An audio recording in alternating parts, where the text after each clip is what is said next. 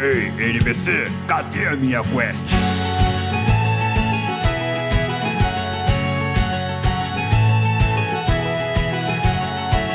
Saudações aventureiros! Sejam muito bem-vindos ao NPC Genérico, podcast onde você escuta sobre cultura geek e de quebra recebe XP por comemorar um ano de podcast. Aê!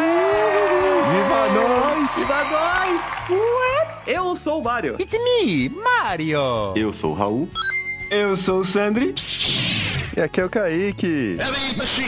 Em ritmo de festa. Hell yeah!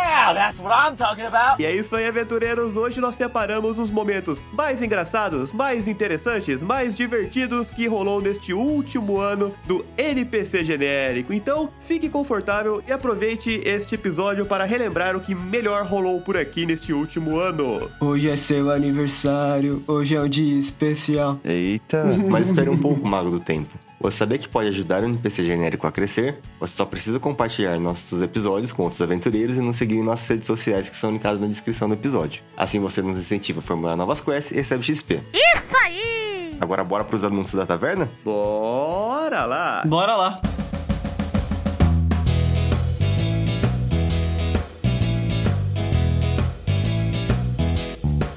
E aí, aventureiro, você tá precisando de algum lugar para comprar suas cartinhas do seu TCG favorito? Ou quem sabe, um bonequinho pra deixar sua estante ainda mais legal? Ou então aquele item de decoração que não pode faltar na sua sala? Na loja Canto Nerd, além de encontrar as coleções mais recentes do seu TCG favorito, você também encontra livros, decoração e vários acessórios geeks para melhorar ainda mais a sua build. Dê uma olhada no Instagram da loja, arroba Canto Nerd Matão, e faça sua compra pelo WhatsApp. O número estará linkado aqui na descrição deste episódio. E essa nem é a melhor parte, Kaique. Ouvintes do NPC genérico recebem um brinde exclusivo na sua primeira compra. É só vocês darem uma olhada no catálogo da loja Canto Nerd, escolher os produtos favoritos, entrar em contato com eles por WhatsApp e enquanto vocês estiverem conversando, vocês falarem eu vim pelo NPC genérico que no final você vai receber um brinde maneiríssimo. Oh meu Deus, é demais! Shut up and take my money! É isso aí, galera. Quero todo mundo ouvindo NPC genérico com o melhor transmog possível. Agora bora pro nosso SA. Bora. Bora!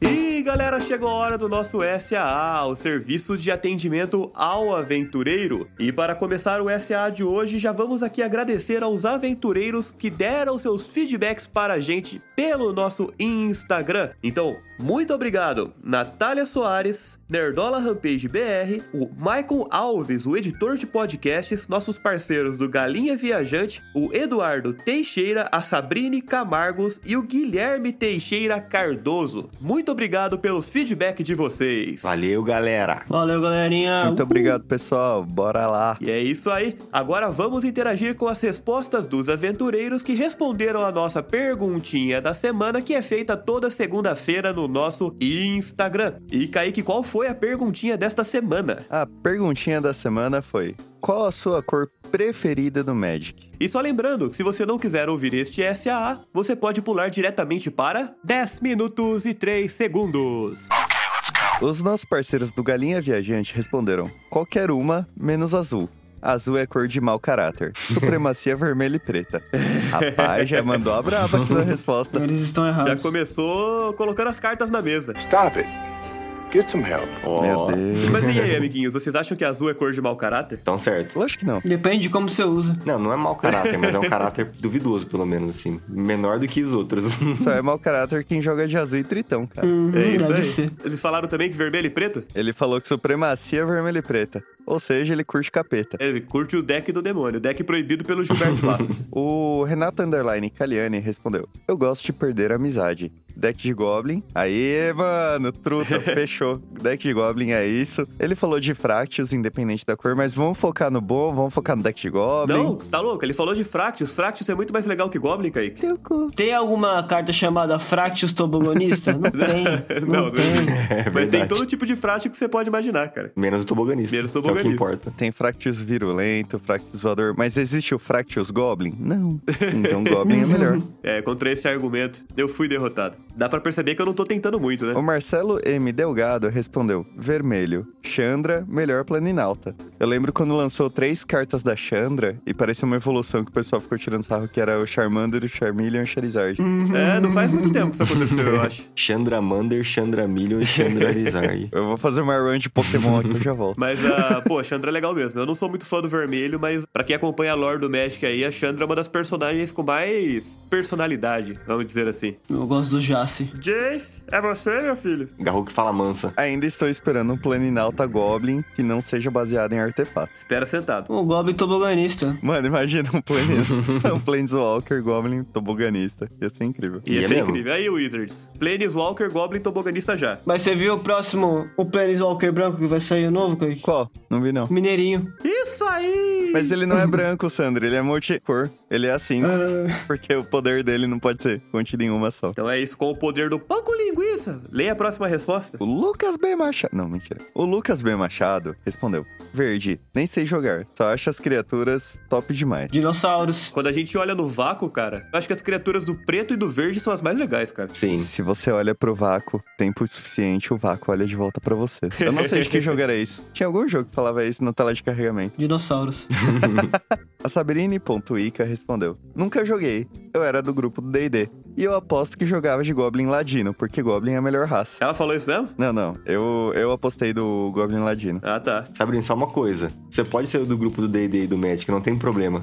É da mesma empresa, por sinal. Exatamente. Mas se você já gostava de Dungeons and Dragons, foi só uma falta de oportunidade pra se tornar fã de Magic também. Sim. Com certeza. O Ferreira Thales Oliveira respondeu: Verde, achou as cartas fortes e com pouco custo de mana. Olha lá. Pera aí. Achei ofensivo. É, o Gimana mais ou menos, né? Talvez ele esteja falando mais dos elfos, talvez? É, às vezes ele tá, pens- ele tá pensando num deck de elfo, alguma coisa assim. É. Pode ser. Porque realmente, decks de elfos são baratos. Agora, normalmente o verde é conhecido por cartas bem pesadas, né? Mágicas de criaturas enormes. Tudo gera mana, né? Exatamente. Piscou o olho, gerou mana. Verde é sinônimo de rampa e bichão. Tá saindo da jaula o monstro. Brrr. Tá saindo já, moço. Bir. O maluco tá doente. Bambam seria uma criatura verde, com certeza. Sandra acabou de mandar no nosso WhatsApp aqui uma foto do Kleber Bambam, uma criatura lendária do tipo fisiculturista que custa três manas, uma incolor, uma vermelha e uma verde. Ou seja, ele é Gru. Ele tem as habilidades atropelar e in- investida. E a frase de efeito: o maluco tá doente. é muito bom. Ana Soares Underline respondeu: Verde e verde com qualquer outra cor junto. Mais um ponto pro verde, aê! Cara, verde e preto é da hora também. Golgari é uma, é uma tribo muito louca. Verde e preto é da hora, verde e azul é da hora, verde e branco é da hora. Eu concordo, cara. Verde, melhor cor, verde com tudo fica legal. Eu não gosto de verde e branco, cara. Eu acho verde e branco chatão. Eu acho o verde e branco legal só por causa dos decks de token, cara. Celestia Tokens. Que é o deck de ficar fazendo ficha. Mó legal. O Leon Cleveland respondeu: Monoblue. E quem achar ruim, vai tomar no cu. Rimou. Nossa, até rimou. Eu anulo essa grosseira. Não, mentira. Tem que mandar tomar no cu mesmo. Só se a pessoa não pedir, por favor. Mas sabe o que que é engraçado, cara? As pessoas, quando jogam de azul, elas sabem que azul é uma cor mau caráter, então elas já vêm se defendendo. Perceberam? Tipo assim, ah, eu jogo de azul e quem achar ruim vai pra puta que pariu. Ah, eu jogo de azul, mas só pra eu me defender aqui, então sempre tem esse porém. Porque o azul é uma cor irritante. Então a pessoa sabe disso, entendeu? Então, mas será que é porque ela sabe que é uma cor mau caráter ou porque ela tá acostumada a ser julgada por isso, apesar dela achar uma cor totalmente válida? Então talvez o problema seja a sociedade, né, Raul? Com certeza, somos nós. Não vamos confundir a reação co- do oprimido com a violência do opressor, Mário. Ó, Isso foi profundo. Frases do Kaique. O editor de podcasts respondeu: vermelho, mas jogo com um misto de verde e vermelho. Cara, verde e vermelho dá pra fazer deck de Goblin, inclusive. Então, parabéns. Verde e vermelho é ótimo. Mas geralmente é um deck bem selvagem, né, cara? Deck Gru, o que, que é mais selvagem que o Goblin, cara? javalis, pisoteadores. Tem um Goblin que saiu verde e vermelho que toda mágica de criatura que entra em campo ganha um marcador mais um mais um. Mano, Sim. é muito legal. É bem legal. Tem uma carta verde e vermelha que toda criatura não pode ser anulada. Então, geralmente é um deck que combate o anula e vai pro pau. É o deck do Coisa, do Quarteto Fantástico. O Nerdola Rampage BR respondeu: Verde, só as criaturas brabas da floresta. verde tá ganhando aqui na opinião geral dos nossos ouvintes, hein? É, ninguém gosta do preto, cara. E pra finalizar, o Marcos Elias respondeu: Por que escolher apenas uma cor? E ele colocou aqui que ele joga de Commander do Jodá, que pra quem não sabe, é um comandante de cinco cores. O Jodá é maneiríssimo. Ele não é cinco cores pra baixar, mas ele tem um efeito mó da hora que você pode pagar uma mana de cada cor e você jogar qualquer mágica do seu baralho por esse custo de mana, sabe? Tipo, Só os bichos pesados. Basicamente, tudo custa cinco. isso, tudo custa cinco. É uma carta bem maneira. E é isso aí, galerinha. Bora pro especial de aniversário. Vamos lá. Uhul! Bora. PPP NPC genérico! Pá, pá, pá, pá, pá, pá, pá. Here we go! O universo de Harry Potter, ao meu ver, mistura muito o conceito do feiticeiro com o conceito do mago. Porque a a partir do momento que você implica num universo fantástico que existe uma predisposição à magia, tanto que eles separam, né? Aqueles que são bruxos, aqueles que são trouxas. Eu não sei necessariamente se é um fator genético, tipo, você tem um gene que te permite usar habilidades mágicas ou não. Eu não sei se chega nesse nível, mas de fato existem aqueles que têm predisposição pra isso e os que não têm. Então, a partir do momento que você meio que nasce com essa inclinação, você já entra um pouco no conceito do feiticeiro. Mas ao mesmo tempo, a única forma de você de fato poder aprender a usar magias é estudar em, algum- não só de Hogwarts, mas de alguma escola de magia, alguma escola de, de bruxaria. No caso do Harry, a gente percebe que ele até consegue utilizar suas magias sem preparo, mas são usos desordenados de magia, né? Assim como o Raul falou na classificação, feiticeiros que não controlam os seus poderes. Esse é um surto de magia, né? No caso. Ele fica bravo, acontece alguma coisa. Ele tem um poderzinho bem desbalanceado, né? O protagonismo. É, isso. O protagonismo é sempre roubado. E ele tem o poder do Naruto, que ele tem um bicho dentro dele que dá força pra ele, né? Que no caso é o Voldemort. No caso do Naruto, se a gente considerasse o chakra magia, ele seria um bruxo? Cara, se a gente considerasse chakra magia, Ele tem que trocar uma ideia com a Kyubi pra ela liberar a parte do poder. é verdade. É uma relação de troca. Meu Deus do céu. Eu tô morrendo, calma aí. Mas, mas Voltando ao Harry É Potter. Se o Harry Potter e o Naruto saíssem no soco, quem ganhava? Ixi, eu acho que é o Harry Potter, hein, mano? O Naruto ia estar motivado.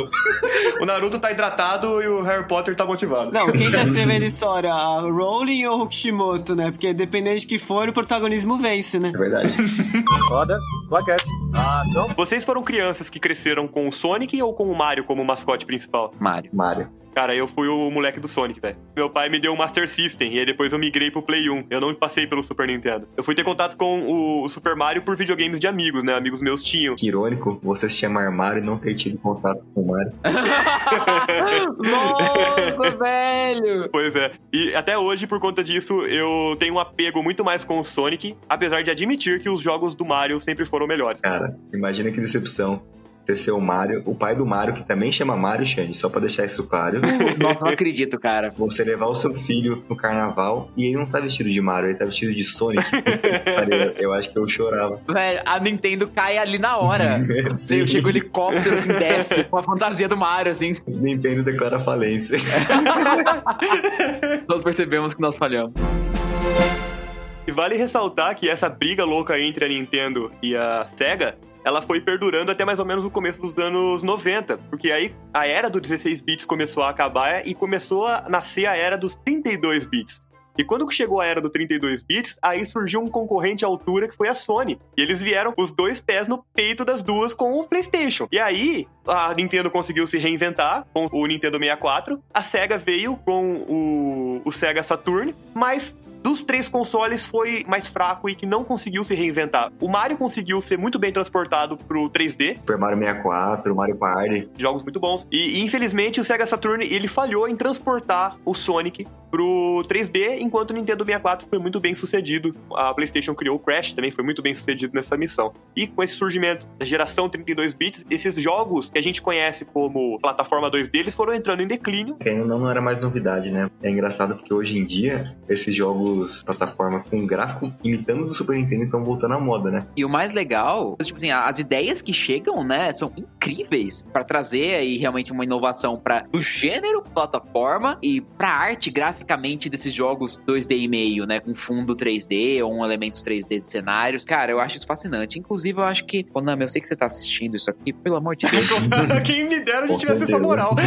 traz o Castlevania. Pelo amor de Deus, cria vergonha nessa cara. Um remake de Symphony of the Night, né? Não, não, não toca naquilo.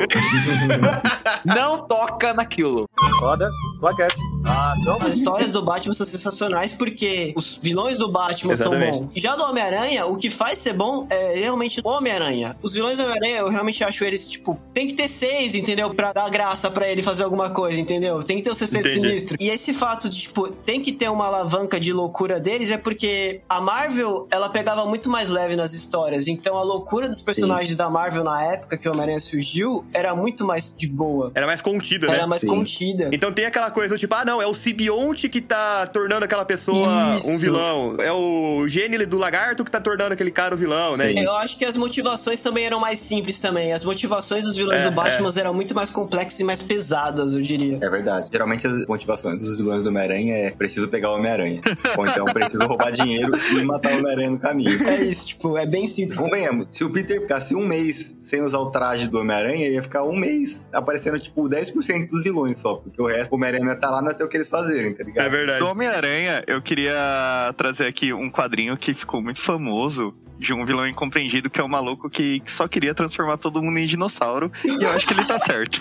Eu também acho. É o primeiro vilão que não tá totalmente errado, é isso? Mano, não tá errado, mano. Não tá, mano. Claramente, dinossauros são superiores a seres humanos. Né? Todo mundo seria feliz se fosse dinossauro. Vocês nunca viram esse quadrinho porque o Homem-Aranha tá argumentando com ele, falando: Mano, você se transformou em dinossauro, você descobriu a cura pro câncer. Aí o cara vira e responde: Eu tô nem aí, mano, eu só quero transformar todo mundo em dinossauro. Esse cara é um gênio. Ele fala isso pro Homem-Aranha, tipo, o Homem-Aranha tá assim, mano, por quê, velho? Dinossauro. Porque ele pode, mano. É por causa disso.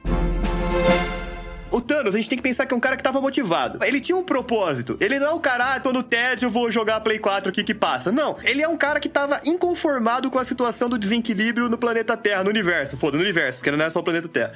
Aí ele pensou, e provavelmente passou pela cabeça dele: vou dobrar o recurso ou vou eliminar metade dos seres vivos? Provavelmente ele chegou nessa conclusão. Se eu dobrar o recurso, vai chegar uma hora que, essa- que a população vai crescer tanto, mas vai crescer tanto, que essa superpopulação vai continuar aumentando, e aí eu não vou conseguir fazer o que eu quero. O que eu quero é fuder com metade das pessoas, e vai demorar mais pra eu ter que estralar o dedo de novo, entendeu? É, era esse o ponto que eu ia chegar. Tanto dobrar os recursos quanto dividir a população em dois Dá no mesmo, né? Vai dar no mesmo, porque, assim, colocando um ponto de vista bem bruto, assim, sem nenhuma tentativa de ser correto, você vai jogar o meio pra um dos lados da equação, e de qualquer maneira, pra igualar é meio de novo. No fim das contas, vai chegar no mesmo ponto. Só que aí ele vai ter que fazer de novo. Se ele tiver pensando que ele vai ter que ficar fazendo o mesmo processo do blip várias vezes, pelo menos cortar na metade leva muito mais tempo pra população se Eu, estabelecer, eu acho entendeu? que o Mario, se pudesse, ele seria o Thanos, porque ele tá defendendo muita ideia. Eu só tô pensando como ele. Esse é o Vamos ponto. pensar no ponto de vista biológico aqui. Se você aumenta o recurso, você aumenta a chance dessas espécies se reproduzirem e se. Se proliferarem, sim. Se você corta pela metade, tem a chance delas serem extintas ainda. Então eu acho que cortar pela metade é melhor. Então, e ele tá cortando pela metade tudo. É o recurso e as pessoas. Os organismos que precisam dele também. Mas foi em relação a ser extinto, era só esperar. A gente sabe que tem os gráficos em J, que você cresce tanta população que entra em extinção, acabou. Mas é eita, tá, Kaique, imediatismo ele queria agora. O prazo era sexta-feira Ok. pra entregar os...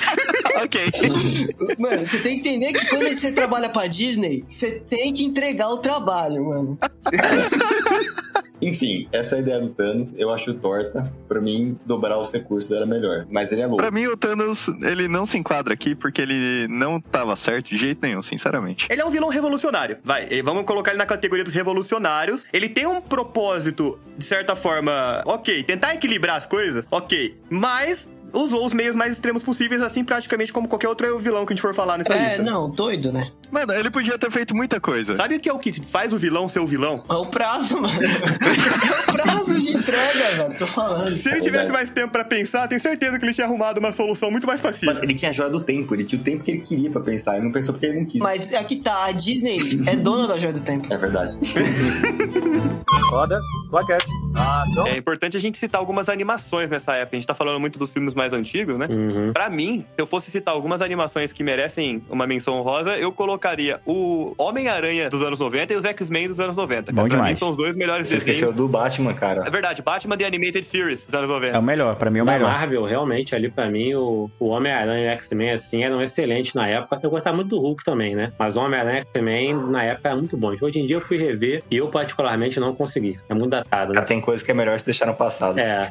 É porque na época eles tinham muita cena em 3D, né, cara? E 3D é fogo, né? Envelhece Sabe? mal, Não né? tem como, né? Envelhece muito mal. Envelhece Tanto mesmo. é que o desenho do Superman e do Batman aceita de boa porque ele todo é animação 2D, sabe? Não envelhece, né, cara? Esse do Batman, eu tô fazendo um maratona desse do Batman, é Animated Series. Pô, bom demais, cara. Ele é muito adulto, né, É, cara? exatamente. Achei isso curioso, Como é que a sabe, gente via, eu né? Não, eu não me recordava dele ser tão assim, não, né? Pra mim ele era um pouco mais infantil, mas não, ele é muito adulto esse desenho. Bem adulto, bem Tem adulto. muita morte, né? Falando de droga o tempo todo, Coisa sabe? que a gente gosta. É porque a visão que eu tenho dele é que era um desenho infantil. Mas eu nunca mais assisti depois da infância, assim, precisava rever. Eu também não. É no meu caso também, cara, até então, sabe? Aí eu, eu fui rever e tô tendo essa percepção agora. Porque assim, o do Superman, quando eu fui rever, por mais que também tenha ali alguns temas assim, um pouco mais sérios no meio, ele tem todo um ar mais mesmo infanto juvenil, com alguns temas assim que quem é mais velho tá. É tipo um filme da Pixar, mal comparando, sabe, né? Assim, tem, tem camadas. Agora, o Batman não, cara. O Batman realmente ele é, é um desenho Não pesado. sei como é que passava na, no SBT de manhã, lá no Bom Dia e Companhia, cara. Hum. Não Pode tinha crer. como. E no desenho do Superman, eu nem comentei isso, explica por que que o Lex tá sempre de preto. Ah, é? Porque ele tá de luto. Nossa Ai, Ah, caraca. senhora. O pior é que eu não esperava, cara. Eu não tava esperando. Tava muito intrigado. Você falou no. Nossa, Isso pra não. gente que tá acostumado, cara. Pô, tu vê o ônibus virando a esquina já, o ônibus da piada. Você viu chegando de longe, né, cara? é, tu já começa. Ah, e aí?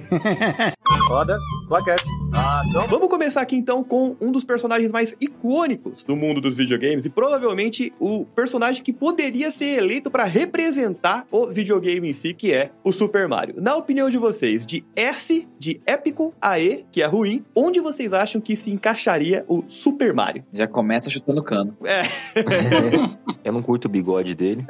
como assim, cara? O Mentira, eu curto muito o bigode dele. que, que você tem contra bigode? Pontos positivos. O bigode dele é massa. Essa é a verdade. O bigode dele é massa. Ele é italiano. Isso é massa também. Ele é um- Massa também. Entendeu? Trocadilho, né? Nossa, merda.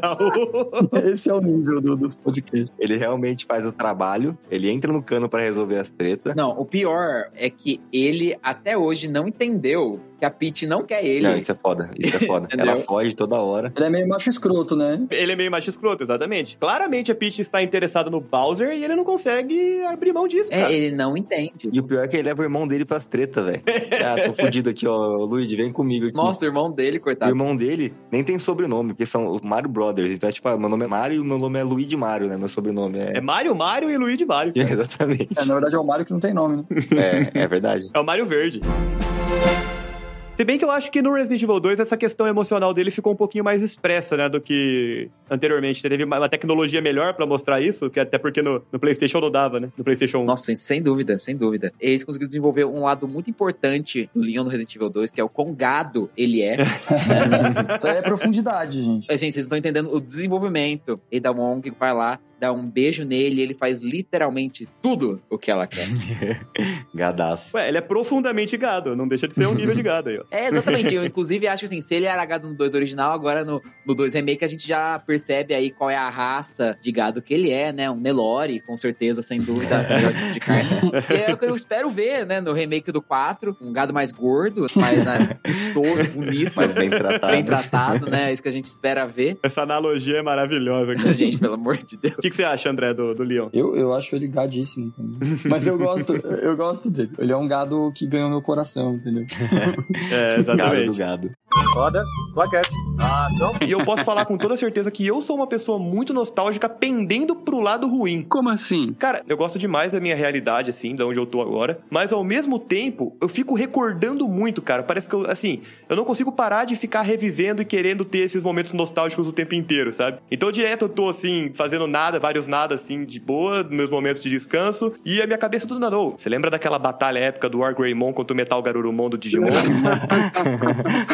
Foi foda, né? Cacete. Seria legal se você pudesse ir lá no YouTube, né? Olha, tá lá no YouTube, vai lá ver, vai lá ver. Você lembra quando o Gandalf chegou lá no condado pela primeira vez e falou com o Frodo? Nossa, aquele momento com aquela musiquinha aí, ó, tem lá no YouTube, vai lá ver. Mano, eu perco a minha produtividade porque às vezes eu não consigo parar de ficar querendo ver essas paradas, tá ligado? Seu exemplo da luta do War Greymon foi muito específico, hein, cara? Eu vi ontem, por isso. Eu sou que nem você, só que com procrastinação. um Até com coisa que eu gosto. Eu gosto de episódios de, de anime. Aí eu entro no YouTube, assim, aí tá lá, lá, top 10 cenas mais fodas de luta em anime, parte 5. então, tipo assim, claramente não são as top 10, né? Porque já tiveram quatro partes de 10 lutas. Então, tipo, é do 40 até o 50, 41 até o 50. Aí fala, nossa, velho, deve ser da hora. Aí eu clico, tipo, nas coisas nada a ver, tá ligado? Vira e mexe 3 horas da manhã. Rock Lee versus Gara ao som de Linkin Park. Quem nunca? Tem que ser Linkin Park. Qualquer coisa fica foda o som do- de Linkin Park. né? Pode ver uma receita da Ana Maria Braga.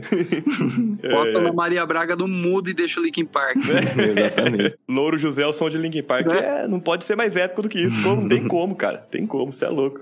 Roda, claquete. Ação. Então, assim, se eu comprasse o Elder Scrolls 5 e não rodasse meu notebook, eu ia enfiar o dinheiro no meu cu, basicamente. Porque eu não ia jogar tão cedo. Então, o que eu fiz? Eu baixei pirata, pedi pra baixarem pirata pra mim e ele funcionou no meu notebook. Mas logo depois, assim, na Steam, eu vi que ele funcionou e aí eu comprei ele na Steam. Porque assim, eu falei, porra, eu já joguei o jogo, vou apoiar a empresa, né? Eu senti que eu, que eu devia alguma coisa pra empresa, sabe? Porque, mano, eu gostei muito do jogo e tudo mais. Nesses casos, eu não acho que é uma coisa muito errada a se fazer. Mas hoje em dia, a Steam, principalmente, ela tem muito mecanismo pra você pegar seu dinheiro de volta, né? Então, se você Uhum. jogou um jogo, acho que se você comprou em duas semanas e não jogou mais de duas horas, alguma coisa assim, você pode pegar o, o dinheiro. Então, assim, você sabe que ele vai funcionar, além de agora ter a descrição dos requisitos mínimos de um computador pra ele rodar. Isso é bem legal, é uma estratégia bem boa. O Raul é muito Lawful Good, cara. Nossa, o maluco é o paladino da justiça. Que lawful good o quê, velho? Eu não vou passar pano pra vagabundo não, velho. Baixou pirata, tá na minha É, lista. porra. Papai Noel não vai te trazer presente não, cara. Mas o, o maluco pirateou pra ver se ele podia comprar o oficial, cara. Como isso não é Lawful Good? O maluco é um paladino, velho.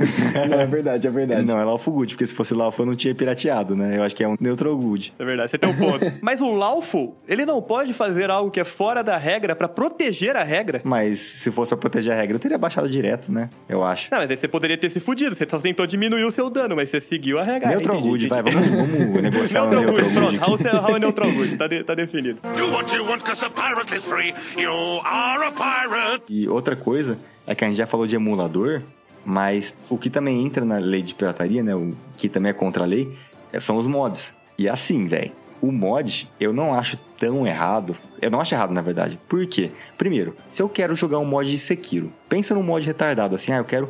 Eu quero que o meu samurai tenha a cara do Michael Jackson. Eu quero que ele tenha a cara do Woody do Toy Story e ele fale: tem uma katana no meu cinto. Então, tem um mod dele ser Wood. Não, eu não tô zoando, tem. Aí eu vou falar, olha, eu quero ser Wood. Primeiro, eu posso ter isso? Não posso. Você não consegue fazer isso de formas legais. E segundo, você precisa comprar o jogo pra você baixar o mod. Então, o que, que a empresa ganharia mais de mim com isso? Nada, porque eu já comprei o jogo, não tem DLC, não tem nada mais que eu possa comprar, concorda? Então eles não perdem nada, na verdade. É só eu me Uhum. Sim. divertindo com o meu, meu samurai, meu, meu ninja um aparecendo. Com a cara do Woody. Com a cara do Woody, exatamente. Então, assim, eu não acho tão errado. Eu não acho errado, na verdade. Mas é novamente, é onde você coloca a linha. Pela lei, é errado. Eu só não acho moralmente errado. Entendi, Raul. Você tá traçando um caminho pra poder defender o Tibia Luz, né? Que você gostava de jogar como demo, pá, como Rio. É verdade. eu gostava de ter minha roupa de PA mesmo sem ser PA. Tá aí pagando de paladino da justiça Neutral Good. Na verdade, você é um piratinha de merda. Yar! Mano, se eu fosse as empresas que vêm. Eu eu tava conversando isso com pessoas esses dias. Tô até pirateando aqui o comentário dele. se, eu, se eu fosse uma empresa e visse um cara fazendo um mod absurdo, muito da hora, assim. Por exemplo, ele ele mostrou esses dias um mod de Hollow Knight que era quatro caras seguindo o cara que tava jogando o principal. E era quatro tentando matar ele enquanto ele tentava zerar o jogo, sabe? Cara, é multiplayer? É, exato. Quatro Hollow Knights tentando matar ele, como o Hollow Knight tentando zerar o jogo. Que loucura. E tipo, tem uns mods muito absurdos dos jogos, sabe? Tipo, tem uns mods muito divertidos. Se eu fosse a empresa, eu ia falar, ô, me passa esse bagulho aí que eu vou oficializar. Tem empresa que faz isso. É, tem muitas empresas que têm essa política de desenvolvimento que eu acho muito legal. Por exemplo, a Capcom, durante a produção do Resident Evil 2 Remake, o próprio Resident Evil 2 Remake foi ideia de Hum. fã. Então, os fãs começaram a, a formar o esqueleto do negócio, do tipo, ah, a Capcom não vai fazer? Pera aí, deixa que a gente faz. E eles fizeram uma versão demo, eles se juntaram, fizeram uma versão bem legal, assim, o esqueleto do que a gente vê do, do oficial hoje, e chamou a atenção da Capcom. E a Capcom, ao invés de vetar tudo, cancelar tudo, chamou a galera, né, fez uma reunião com a galera, falou, ó, vamos fazer assim, vamos trabalhar junto, não sei o quê, e eles meio que lançaram o jogo em parceria, É, tá às ligado? vezes eles contratam as pessoas. Exato, tem que contratar. Eu acho que quando a empresa ela nada na mesma direção dos fãs, cara, e trabalha junto com eles, é, forma fórmula do sucesso, né? Não é à toa que Resident Evil 2 foi esse primor. Sim. A própria Elder Scrolls, né, velho? O tanto de mod que tem de tudo, assim. né? ah, Do gráfico mais bonito, de ter mais armadura, de ter mais monstro. Isso deu uma sobrevida pro jogo gigante. Sabe quem que não tem essa política? A Nintendo, filha da puta.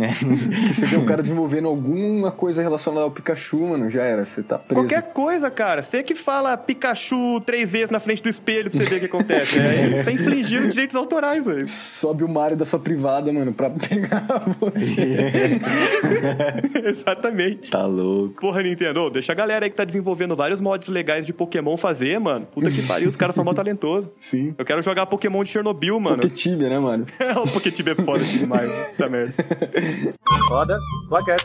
Ah, Mas, galera, por que, que eu quis trazer, então, essa discussão, começar o nosso episódio falando sobre os conceitos de mundo aberto, semi-aberto, linear? Pra gente poder chegar no ponto principal do episódio, que vai gerar uma boa discussão, imagino eu, que é o dilema por trás de jogos do mundo aberto. Qual que é esse dilema? Vou citar o meu exemplo pessoal e eu quero saber de vocês. Geralmente jogos de mundo aberto, eles têm uma quantidade de conteúdo absurdo pra você aproveitar. É sempre muita coisa. Não tô nem entrando no quesito de qualidade, e sim de número. Sim, quantidade. É, é- é questão de quantidade. Você tem muita coisa pra fazer nesses mapas. E sempre que você vai começar um jogo de mundo aberto, você já tem que ir com o seu psicológico preparado assim, ó.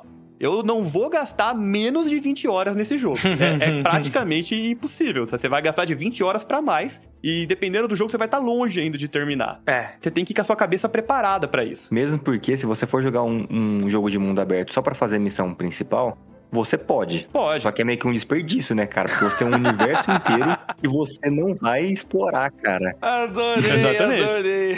Não, é- é- ele tá certo, é um desperdício. Se você for jogar, sei lá, Red Dead Redemption e você rushar a missão principal, cara, Triste, você, desculpa, hein? você desperdiçou seu dinheiro, Não, tá não, ligado? tem isso daí, tipo, de você aproveitar o jogo e tal, e tem o Raul. É.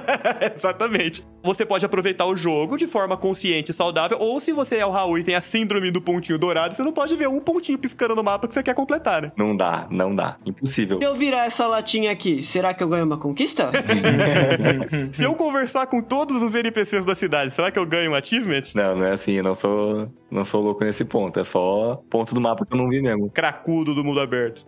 Ah, agora surgiu uma nova, um novo modo, né, de jogador que chama os platinadores. Os platinadores, é. Que eles querem exatamente. platinar. Eu só platino se eu, se eu gostar muito do jogo e eu achar as conquistas aceitáveis. Eu também. É isto. Pô, a zero o jogo sem tomar nenhum hit, né? vai tomar no cu. Né? Eu não- acho que nunca me prendi a isso, cara. Eu jogo o que eu gosto. Eu concordo. O lance de platinar, eu acho que, assim, é muito prazeroso pra muitas pessoas, Sim. imagino, você chegar e fazer tudo realmente que o jogo tem a oferecer. Mas eu vou no jogo enquanto tá divertido, sabe? Enquanto tá divertido, Sim, eu tô sim, jogando. é Porque isso eu só mesmo. vou pro próximo. Eu não, não- não me prendo muito a troféu, não. Ah, não, eu também faço isso. Só que, é, por exemplo, o próprio Sekiro. Eu queria platinar porque eu gostei muito dele. Eu falei, mano, esse jogo merece que eu platine. Merece minha dedicação. É, exatamente. Só que assim, eu enjoei no, no meio do tempo. Então eu não queria parar, falar, olha, vou platinar agora, vou ter que fazer isso agora. Não, eu parei de jogar, aí eu falei, puta, que vontade de jogar Sekiro. Vou jo- zerar mais de uma forma pra tentar platinar. E assim eu fiz três vezes, entendeu? Então assim, eu não, eu não fico jogando por obrigação. Eu paro e aí quando eu sinto vontade, eu volto e platino. O meu efeito com Sekiro foi. O que me motivou a jogar Sekiro de primeiro momento foi que eu tenho muito problema com a From Software, né? e aí eu cheguei no último boss, não consegui passar de primeira. De primeira não, tipo, eu não consegui passar num tempo ah, que eu achava aceitável e eu parei de jogar o jogo. E aí, o que me motivou a platinar o Sekiro foi: eu não vou perder pra uma máquina.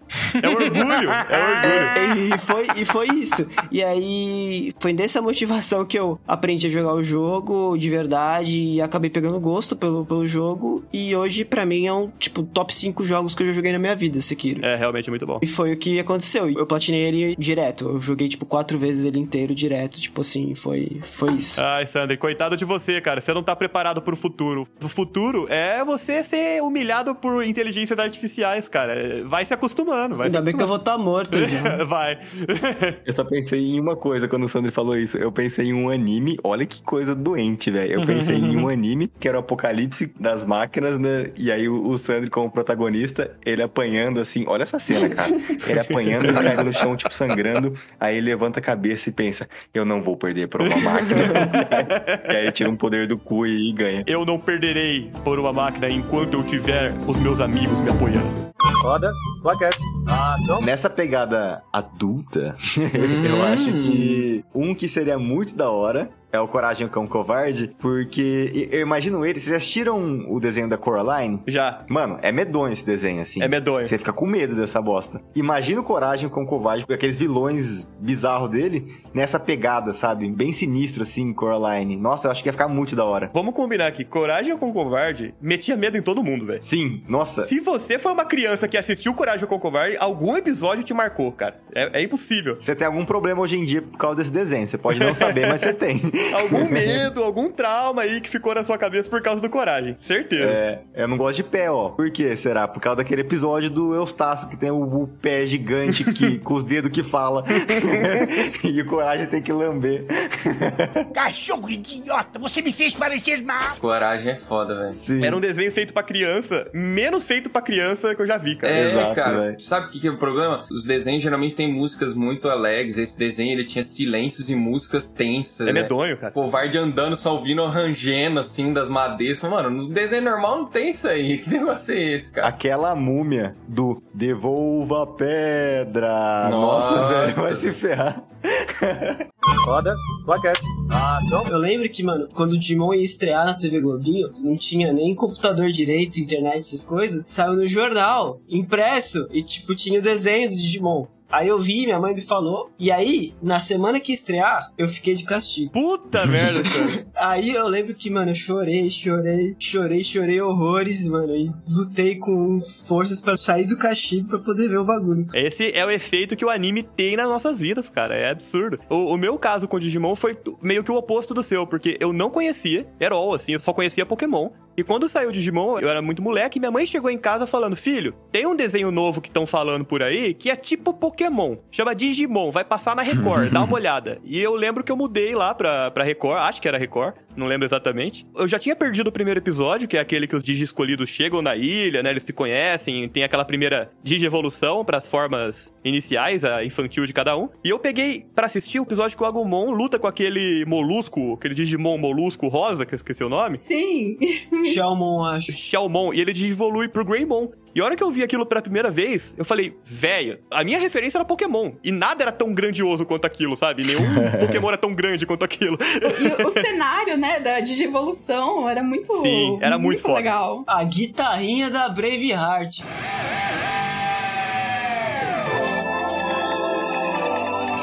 Puta merda. E aquilo lá me impactou demais. E se você parar pra pensar, Digimon é o primeiro anime em formato Isekai que eu tive contato, né? Que, tipo, as pessoas vão de- do mundo real pra outro mundo e, tipo, tem uma história lá. É verdade. E hoje em dia é um formato mó popular de anime. Pode crer. Sword Art Online, né? Vários aí. É, é, Sword Art Online, Shield Digimon e Inuyasha, pra mim, era já anos 2000, então eu devia ter um- Uhum. uns 8 anos, mais ou menos. Acho que foram meus primeiros amores da vida. Minha primeira paixão foi o match do Digimon, então... Calma aí, o maluco do Inuyasha também. Ele é meio, meio animal, Karen, só assim, só pra me preocupar, assim. Se preocupe com os meus gostos, né?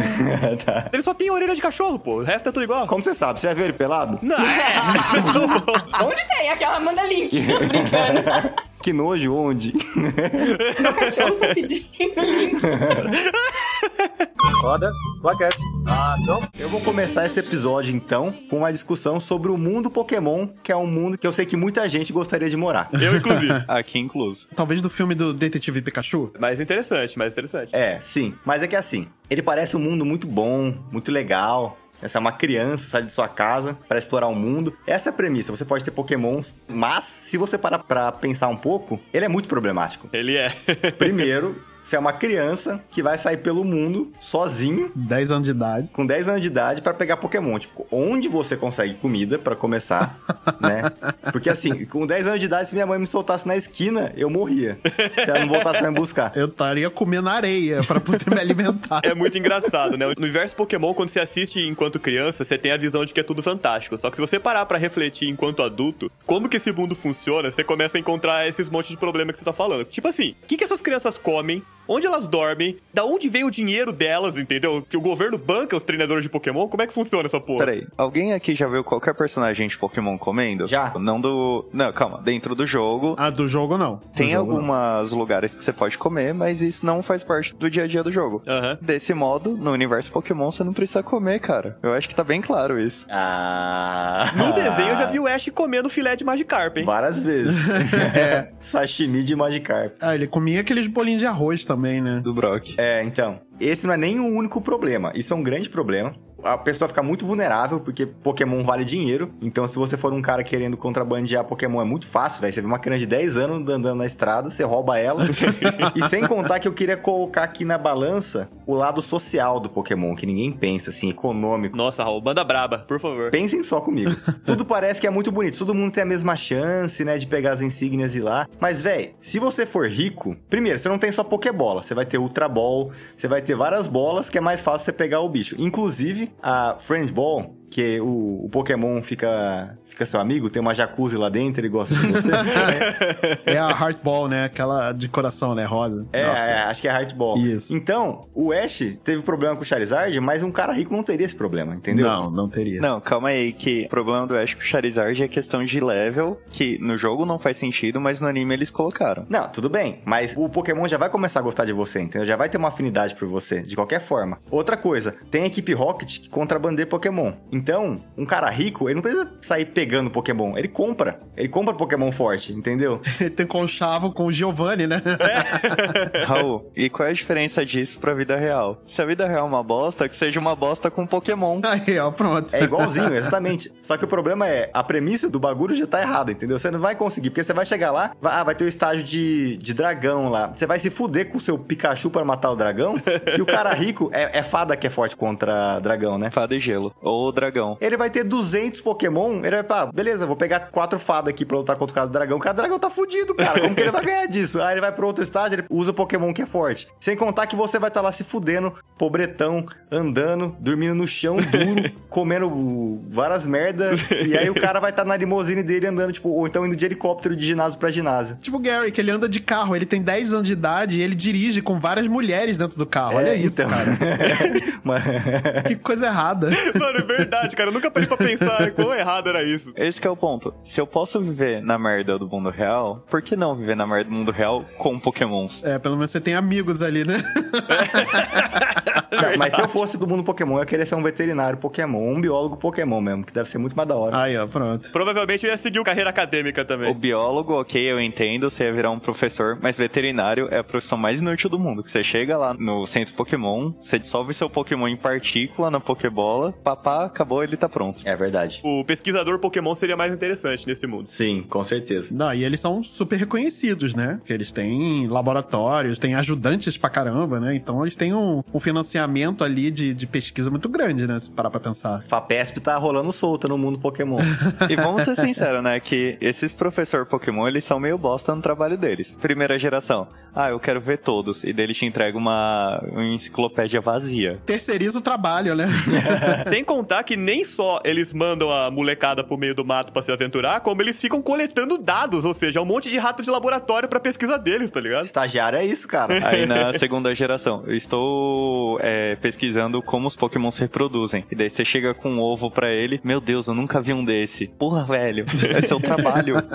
A questão do financeiro eu sempre achei curioso, porque no jogo faz mais sentido, né? No jogo é rinha de galo style, você sai andando na estradinha lá, os treinadores já vêm com sangue nos olhos pra cima de você. Aê, parceiro, bora batalhar aí, mano. Você não tem nem como fugir, tá ligado? Você tem que lutar. E você ainda ganha uma grana, né? Exatamente. Se você finaliza o combate e você vence, você ganha uma grana. Então, pelo menos explica como eles conseguiriam comprar comida ou dormir em algum lugar, sei lá. Agora não, Exato, no, no exato. desenho não tem isso não. Cara, mas eu nunca teria coragem de entrar no mar do mundo Pokémon, velho. Porque o mar já é meio assustador, mas imagina que deve ter uns bichos abissal que ninguém nunca viu na vida. Pode ter o puta de um Gyarados do demônio que vai te comer inteiro sem você nem perceber, velho. O mar da vida real já é assustador o suficiente, cara. Imagina do Pokémon. Não, nem ferrando, nem ferrando. Fora que, assim, o Pokémon também, ele tem uma coisa boa. A gente apontou vários defeitos aqui, mas tem uma coisa boa. Ele tem um sistema único de saúde dentro dele, né? É verdade. Porque você não paga o, o, o médico pros seus Pokémons, né? Então, É verdade. tem o SUS ali, viva o SUS. Mas tem um problema também de fornecimento de recursos básicos, porque uma poção de é Pokémon é mais barato que um copo d'água. É verdade. Ó, Tem um mundo que eu não sei se eu queria morar. É um mundo que tem um porém só, se eu queria morar ou não. Que é o mundo do planeta dos macacos, cara. Entra também na vibe do o, o humano se fudeu. O Raul gosta de mundo que não tem gente, entendeu? Ele quer viver onde não tem gente. Só que é o seguinte, a questão é, eu ia falar, macaco, eu tô com vocês, cara. Tô fechado com vocês desde o começo. Tamo junto. O legal seria se eles me aceitassem, né? Porque, mano, eu ia, eu ia andar de carro, os caras com quatro metralhadoras, duas nas mãos, duas no pé, da atirando em gente. Só que se eles não me aceitassem, velho, eu ia tá fudido. Primeiro que se você chegasse pra ele e falasse, macaco, tamo junto, você já, você já tava fudido. Chama ele pelo nome, pô. Rezos, tamo junto, cara. macaco unido, macaco forte. Mas, mano, esse mundo é muito da hora, cara. Imagina esse amigo de um chimpanzézinho, assim, um filhote, você bota ele na, na roupa de bebê, sabe? Aquelas, aquela camiseta que você bota o bebê, dá quatro armas pra ele, quatro pistolas e sai correndo, atirando junto com ele, velho. então. Nossa, não. Eu não iria querer viver nesse mundo, não. Pra ser mulher de malandro de, de, de macaco, não tem como, não, cara. É, é verdade. Você tem grande chance de ser escravizado pelos macacos. né? velho. Nossa, total. Não, então, exatamente. Esse é o porém. Mas, assim... Não, assim, caralho, isso é bem ruim. Imagina você ter que limpar bosta de macaco o dia inteiro, cara. Não tem como. É verdade. Imagina os caras mostrando quatro dedos do meio pra você ao mesmo tempo, velho. Eu tô morrendo, velho. Roda, plaquete. Ah, não. Mas o, o negócio legal do indie, cara, que eu acho que muita gente gosta, porque ele tá muito relacionado à expectativa. Porque assim, você compra um jogo AAA, hoje em dia, você vai Uhum. gastar 250 reais. Cara, se eu gasto 250 reais num jogo, eu espero chorar jogando esse jogo. Que ele seja pica. É, exatamente. Mas aí você pega um jogo assim, ah, um jogo de trintão. Jogo indie, né? Em computador, às vezes. Sim. ah, cara, Hades, eu comprei por 40 reais no, no começo. Aí você vai falar, mano, não é tanto dinheiro assim, né? 40 reais, ok, dá pra você comprar um jogo. Você não espera muito pelo investimento que você... Deposita, né? Que você fez, né? Você É. fala, espero que seja legal. Aí chega um bagulho incrível, cara... Supera suas expectativas, entendeu? Suas expectativas já não estavam tão altas. Total, total. Então, é uma experiência melhor ainda. Com certeza. Difícil você ter isso com um AAA, né, cara? De um jogo AAA e você falar, caralho, isso me impressionou. Porque você já espera algo foda. Sim, sim. Eu, eu não sei se isso tá relacionado à expectativa que você coloca, mas, por exemplo, Cyberpunk. Eu tenho um mix feelings com esse jogo, por favor. Tive uma expectativa altíssima, tanto que eu e meu irmão, a gente pegou o Cyberpunk na pré-venda, eu comprei o Cyberpunk na pré-venda, sim, tá? Não me xingue. Não, tudo bem. Acontece, cara. Todo mundo erra uma vez, né? Mano, o Cyberpunk lançou? Quê? Lançou o Cyberpunk? É a beta dele ainda, tá a beta aberta. Pensei que tava em beta ainda, mano. Roda, plaquete. Ah, não.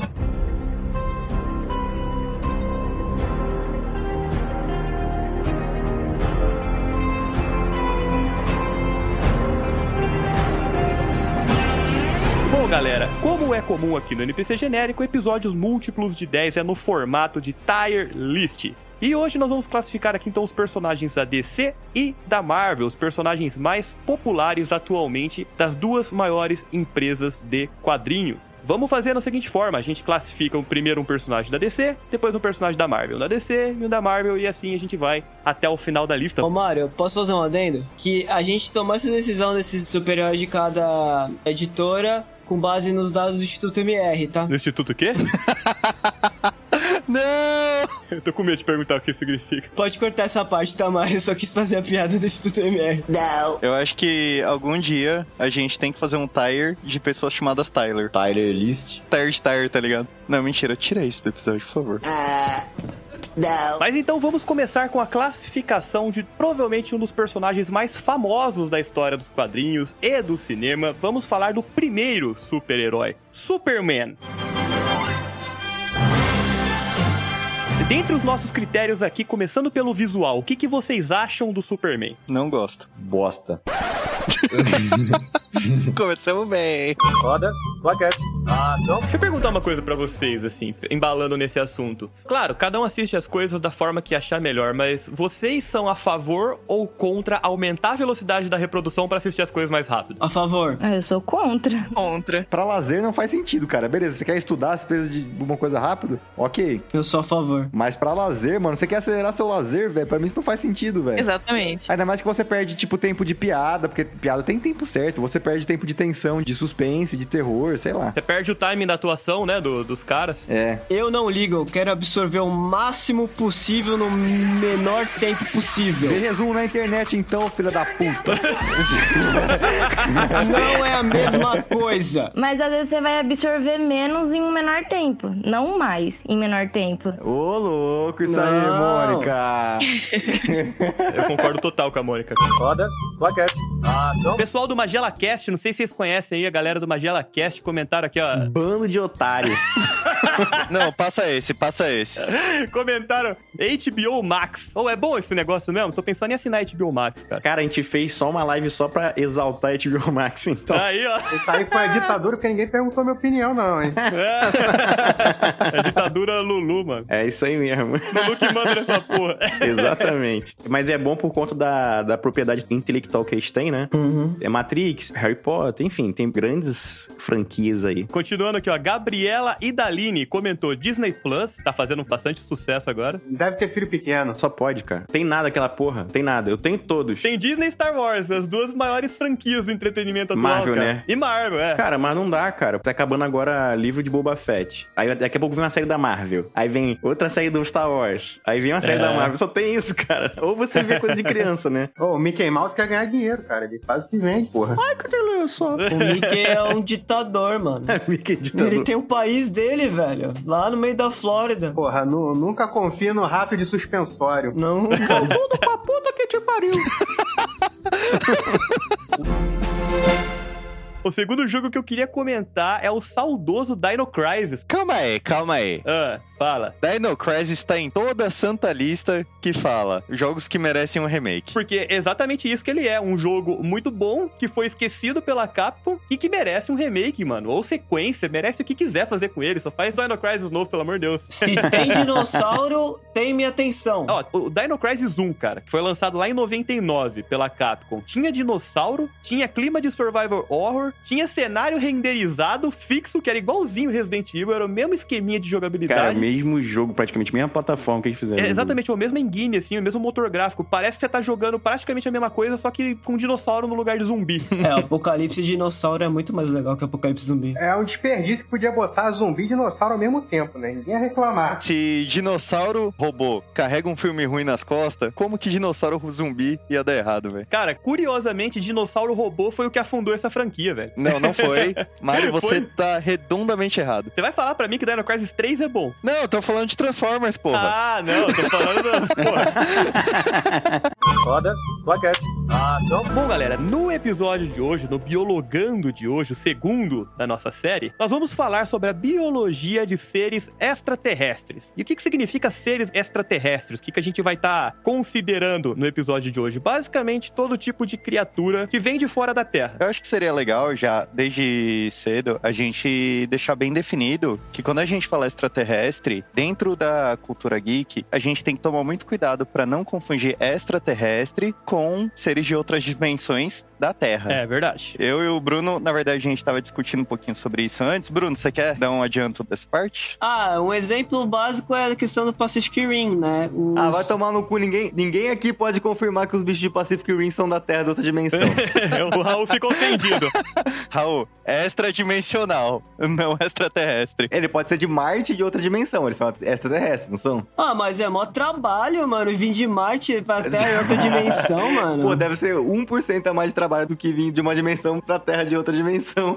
Não, não. Outra dimensão. Mas para fins práticos de categorização, vamos separar o que, que vem de outra dimensão não conta como extraterrestre, pode ser? Fica mais fácil. Tá bom, tudo bem, tudo bem. É. Monstros espaciais não humanos. Então, se eu tiver um filho fora do planeta, ele não conta como extraterrestre. Você não é humano, Kaique? Não, mas se ele nascer fora do planeta, ele é um extraterrestre. Pela definição de extraterrestre, alguém que nasce fora da Terra é um extraterrestre. Aí, tá vendo? Eu posso ter um filho extraterrestre, chupa. é verdade, a Fernanda tá certa. Kaique, você muda seu sobrenome pra Tromundo e chama ele de Joe. E ele será Joe Tromundo. Meu Deus, o cara mandou essa, mano. Roda, plaquete. Ah, não. Bom, galera, o episódio de hoje é sobre o folclore brasileiro. Mais precisamente, nós vamos falar sobre os personagens folclóricos, porque quando a gente fala de folclore brasileiro, folclore nada mais é do que a manifestação cultural de um país. Então, isso envolve música, isso envolve dança, envolve festas regionais, envolve lendas e mitos, que é o que a gente vai focar. Enfim, envolve um monte de coisa. Mas quando se trata de personagens folclóricos, o Brasil é, sem sombra de dúvidas, um dos países mais ricos em relação a folclore. Tem muita coisa bacana. Eu quero saber, começando por você, Bruno Sandri, nosso boto cor-de-rosa, qual foi... qual foi o seu primeiro contato com as lendas do folclore brasileiro e por que que foram os livrinhos que provavelmente sua avó te deu? Então, eu vou falar do contato mais marcante que eu tive com o folclore brasileiro, que é uma lenda folclórica contemporânea aí, que é... ah, você fazer faculdade é sinônimo de ter emprego, né, mano? é, é, basicamente essa, acho que é a mais marcante de todas pra mim na minha vida nesse momento. Eu acho que o Sandri acabou de estragar o episódio, porque nada vai ser melhor que isso.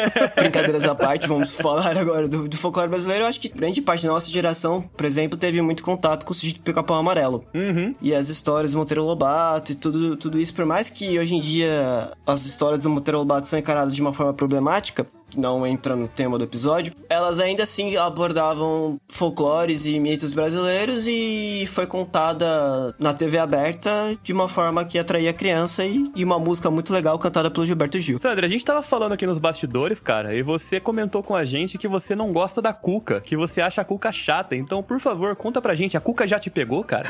ah, não. Sandri, é porque você acha ela Lelé da Cuca? Qual é a música da, da Cuca que a Cuca vem pegar? Cuidado que a Cuca, que a Cuca te pega pega, te pega daqui e te pega de lá. Ah, mas é- era quando não dormia, né? Ou era quando dormia? Tem essa também, é dorme neném que a cuca vem pegar, mamãe tá na roça, papai no cafezal. Então, a pergunta, Mário, que eu te faço é a seguinte: se o papai tá na roça e a mamãe foi trabalhar, quem tá cantando a música pra criança? Eita porra! Era a cuca, É ué. exatamente aí que é o problema. É o Saci Pererê, caralho, o ajudante da Cuca. Eu já quero puxar aqui o segundo personagem que eu tinha separado pra aproveitar o, o contexto, né, de lendas brasileiras que foram exportadas da Europa. E uma dessas lendas, na realidade, eu arrisco a dizer que deve ser uma das lendas mais antigas do folclore mundial como um todo. Da meritocracia. o moleque tá afiadaço hoje, o moleque tá afiadaço. Críticas sociais foda no meio do, do programa. Ó, é isso aí, pra isso que serve. Mas enfim, a lenda do lobisomem, ela já tinha passagens, né, sobre a maldição da licantropia de um homem virando o lobo na mitologia grega. Tinha um rei chamado de Licaon, ele era o rei da região de Arcádia, e esse rei ele teria, por vários motivos ali, desrespeitado e enfurecido Zeus. Ah, ele não queria dar a mulher dele pra Zeus, certeza. Não, Zeus era safado, mas não foi esse o contexto. Seria Zeus o primeiro famoso comedor de casadas? Com certeza. Pelo que eu sei, eu acho que esse rei, ele poderia ter hábitos canibais, ele tinha costumes de sacrificar os viajantes que vinham pros templos. Ele era ovo lacto canibal. E parece que, acidentalmente, ele serviu carne de humano pra Zeus, e Zeus não ficou nem um pouco feliz com isso e transformou ele num lobo, cara. É, Zeus não curte canibalismo mesmo, ele matou o pai dele por causa disso. Eu gostei do acidentalmente serviu carne de tipo assim, como que isso acontece? Pelo que eu li na história, é uma coisa meio burra, assim, porque ele ele tinha esses hábitos, né? E Zeus repudiava isso, Zeus foi disfarçado pro templo dele lá, justamente com o objetivo de tentar descobrir se esses atos canibais estavam de fato acontecendo. E aí, alguns servos desse rei já tinham alertado: ó, talvez esse cara que chegou aí na sua região seja Zeus disfarçado. Ele falou: ah, não é não, quer ver? Eu Vou testar. E foi lá e deu carne de gente pro cara comer. Era Zeus, Zeus ficou pistola e transformou o cara num lobo. Mas aí a culpa é de Zeus. É tipo assim, eu, eu não como pato. E daí eu vou num restaurante que só serve pato. Kaique, você resumiu a mitologia grega agora, tipo, em, em uma frase, Zeus tá errado. Às vezes o cara foi servir um churrasquinho grego e ele confundiu as coisas, cara. Achou que era carne de gente, às vezes é acontece. Roda, plaquete. Ah, não. Quando o Dark Souls saiu, ainda era novidade esse lance de fazer o jogo difícil por ser difícil, né? Sim. Era algo inovador. Hoje em dia, isso não é mais inovação. né? Então, ah, vamos fazer um jogo difícil pra caramba aqui. Tipo, não, não é mais inovação. Já aconteceu, já inovaram nesse sentido. Então, não é inovador, mas virou um estilo de jogo por si só. Virou, Sim. virou. Querendo ou não, vamos ser sinceros, Dark Souls com esse estilo de jogo criou uma comunidade Chata. E assim, eu tô defendendo que não deve ter easy mode, mas eu concordo muito que isso que o Sandro falou. Jogador de Dark Souls fica muito chato. É aquela galera que se sente. Superior. A última bolacha do pacote, porque ó, zerei Dark Souls. E é um bagulho, é uma galera que fala: não, vai estragar a minha experiência de jogo. Tipo, se você pausar o jogo. Mano, não tem pause. Quero mijar no meio da boss fight. Faz sentido não ter pause. Eu não acho, mano, desculpa. Ô, Sandri, pensa no Skyrim. Você tá no meio de uma treta. Imagina, tem três dragão e 20 bandidos desse falar: galera, pera aí, pera aí, vou merendar. Vou tomar pote aqui, ó. Vou usar o item de recuperar a vida. Aí você senta ali, come seu queijinho. Ô, Anduin, a família tá bem? O pause que eu queria era simplesmente, tipo, eu não, eu não quero recurso nenhum Só o durante start. o pause. Eu só quero pausar, me mijar e voltar. Mano, eu só queria poder fazer isso, cara. Chegou minha pizza, eu não pô no i. Eu tô no meio do caminho com cinco bichos me, me É, comendo. mano, teve um dia que chegou a entrega, eu, ti- eu morri, eu tive que morrer. Na vida real, você pode simplesmente pausar e descansar? Kaique, na vida real, não tem dragão voando em cima de mim. Que realidade que você vive, Sandro, que não tem dragão, cara? Não sei, mano. Como você é careta. Roda, plaquete. Ah, então. Deixa eu fazer uma pergunta pra vocês. Vocês acham que os jogos de plataforma de antigamente, onde a história ela era bem pano de fundo, assim, por exemplo, Super Mario. Super Mario, ah, Mario, você tem que resgatar a princesa. Basicamente é o Mario rushando em cenários muito bem construídos, mas a história em si é isso, entendeu? É você ir até lá e salvar a princesa. Em que categoria esse estilo de jogo plataforma mais simples de antigamente entrariam aqui? É na mais baixa de todas. Se for assim, eu gosto da história do Sonic. Gotta go fast. Pronto, acabou.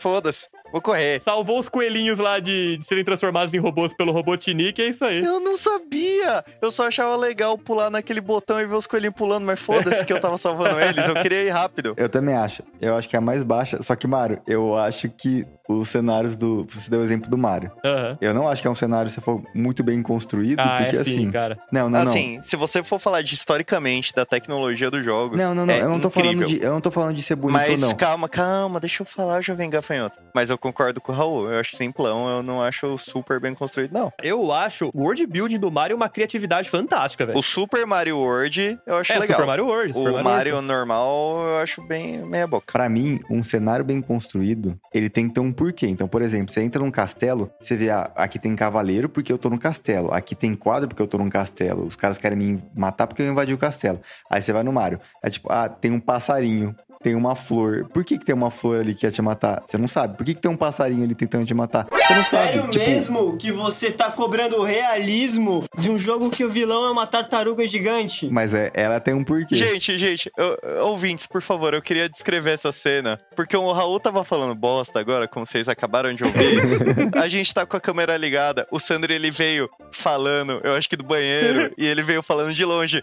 Raul! Mano, foi lindo. Foi foda. Mas o, eu concordo, Raul, seu argumento é bem ruim nesse sentido, cara, porque... você tá- é, é porque, cara, você tá criticando a criatividade do world building do negócio. A única coisa que o cenário do Super Mario se preocupa em fazer é transportar você pra aquele mundo. E não só. a criatividade, mas a montagem, entendeu? Beleza, ah, você quer procurar a realidade Mas você num não jogo. precisa ter sentido em tudo, Raul. Você sai na rua, você vê uma flor na rua, você precisa saber por que que ela tá ali, cara? Não, mas for tentando te matar. E no Mario, quando você tá no castelo, tem todas as pedrinhas, pá, realmente dá a impressão de castelo. Quando você tá na casa mal assombrada, fundo preto, aquelas madeiras meio ferradas assim de casa. Mano, você não jogou direito, cara, de verdade, você não prestou Não, eu atenção. joguei, é cara, muito que bom. pra mim um cenário bem montado, ele tem o porquê tudo tá lá, entendeu? Você não entra numa casa e aí do nada tem... um- Tipo, no começo dessa discussão eu falei que era simples e tal, mas, mano, você tá errado, velho. De verdade, é bem É, eu montado sim. concordo. Eu acho que é bem montado pra caralho. E leva em consideração a Da tecnologia. época, da época, jogo da época. Mario é um jogo revolucionário, tipo, o Sonic também. Não, eu concordo, mas a gente não tá na época. A gente tá aqui hoje. A, a gente compara as coisas com as coisas que a gente tá comparando hoje. Tipo, eu vou falar, ô, joga aquele jogo lá do, do tênis super velho porque ele foi revolucionário na época que ele foi bom. Porque, mano, tem muito jogo pra jogar hoje que é melhor que, que aquele. Mas o Mario é atemporal, mano. Mario não se preocupa em ser complexo. O Mario não se preocupa em ser fodão. A forma como ele te transporta pra um mundo de fantasia pela construção do cenário num jogo lá do Super Nintendo é muito foda. E nenhum outro jogo, tipo, por mais que você tenha nas tecnologias atuais, muitos jogos pecam nisso.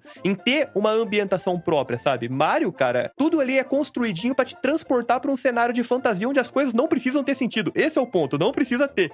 E os caras constroem isso, entendeu? Até a trilha sonora. Mano, eu falo, Mario é um puta jogo, cara. Hoje em dia, o Mario é um puta jogo. Raul tá cancelado? Todo de acordo? Todo mundo de acordo? Tá muito cancelado.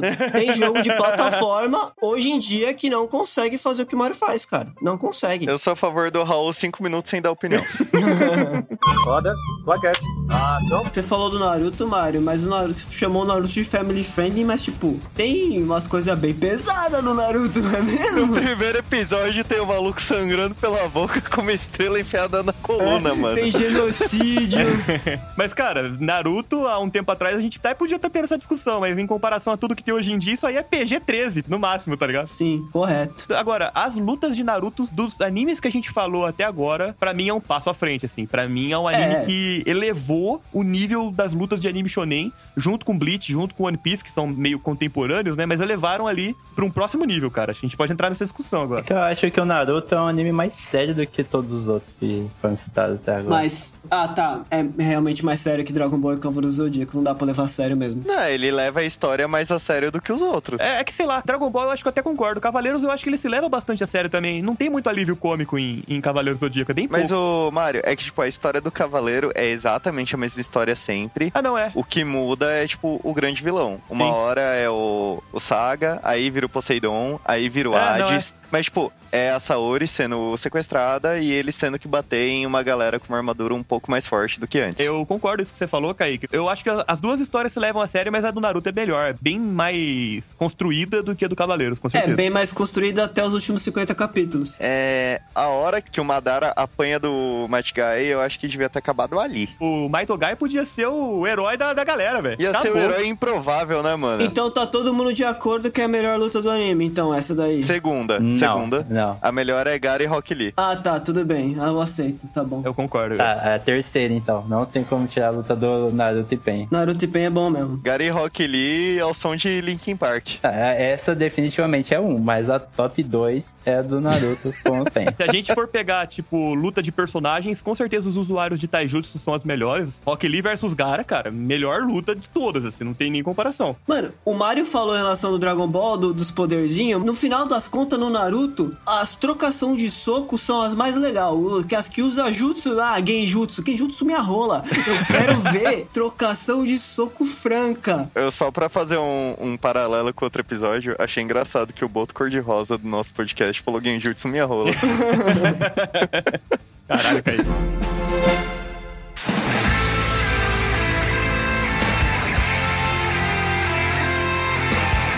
Então, já que vamos falar do Jojo, né? Que não tem como. Primeiro a gente esquece que o Jonathan existe. A gente vai, pega a primeira parte e fala... Não, calma, calma. A primeira parte, metade dela, Não, né? é que a Joseph é segunda parte. Primeira parte é Jonathan. A gente fala que. Jonathan. Jonathan é tá chato. lá, a gente entende porque precisa o começo, tá bom? Tudo bem? Ok, ok, ok. Aí. Passou. Passou, Passa, passou, próximo. passou. Já estamos já, já superamos. Aí temos o Joseph, que toda luta do Joseph é uma grande aventura. Você não sabe em que momento ele vai tirar uma, uma 12 da bunda. Você nunca sabe. nunca sabe em que momento ele irá fazer isso. Eles colocam Pior que é um, isso, um meu. aspecto perna longa no, no Joseph que é muito engraçado de acompanhar. E o legal do Jojo, acho que, tipo, cada personagem principal tem uma característica. E é isso, tipo, o Joseph é esse, é esse realmente aspecto perna longa dele. O Jotaro é esse aspecto que parece um brucutu, mas na verdade ele é inteligente pra porra. Tanto que uma das melhores lutas do Jotaro pra mim é uma luta que, tipo, basicamente é uma, é uma partida de pôquer. Nossa, pode é crer, boa pode demais. crer. É Mano, é muito, muito bom. velho. A É partida de pôquer e o jogo de videogame. Mano, é muito bom. Eu gosto muito da luta do, do cachorro do Ig com, contra o Pet Shop também. Eu acho sensacional. Cara, é, Jojo tem umas lutas muito criativas, uns poderes muito absurdos, né? E de luta importante pra história, o Jotaro contra o Jill, cara, Eu- mano. é, então, mano. Ô, você está andando na minha direção, Jotaro? Mano, que luta, velho. Oh, não! Um maluco que tem uma luta da hora é o Ponaref. É, eu acho legal a habilidade dele, cara. A luta dele contra o Anubis é muito boa. E o Ponaref também traz o pior momento de todo o Jojo até agora, que é o episódio que ele vira criança. Ah, isso eu não assisti ainda, isso eu não assisti ainda. Lero Lero Lero também do, do Kakyoin. É o Lero Lero Lero sacanagem. Lero Lero Lero Lero Lero Lero. Que cena é aquela, velho? Que cena é aquela? Jotaro-kun. A luta que eu mais gosto do, do Jojo é da quinta parte, que vocês não se Não cheguei esqueceram, ainda. é do Jorno contra o Chocolata. Chocolata? Fazem meme dessa luta, porque no mangá, essa luta acaba com oito páginas de soco. Caralho! É oito páginas do Giorno falando mudar, mudar, mudar e batendo nesse maluco por oito páginas, cara. E o Giorno é um personagem muito legal porque isso acontece muito no, na qua- mais na quarta parte e na quinta parte. As músicas temas mudaram o jeito que elas foram compostas e sempre que o Giorno vai fazer alguma coisa foda, vai encerrar a luta, começa a tocar o pianinho.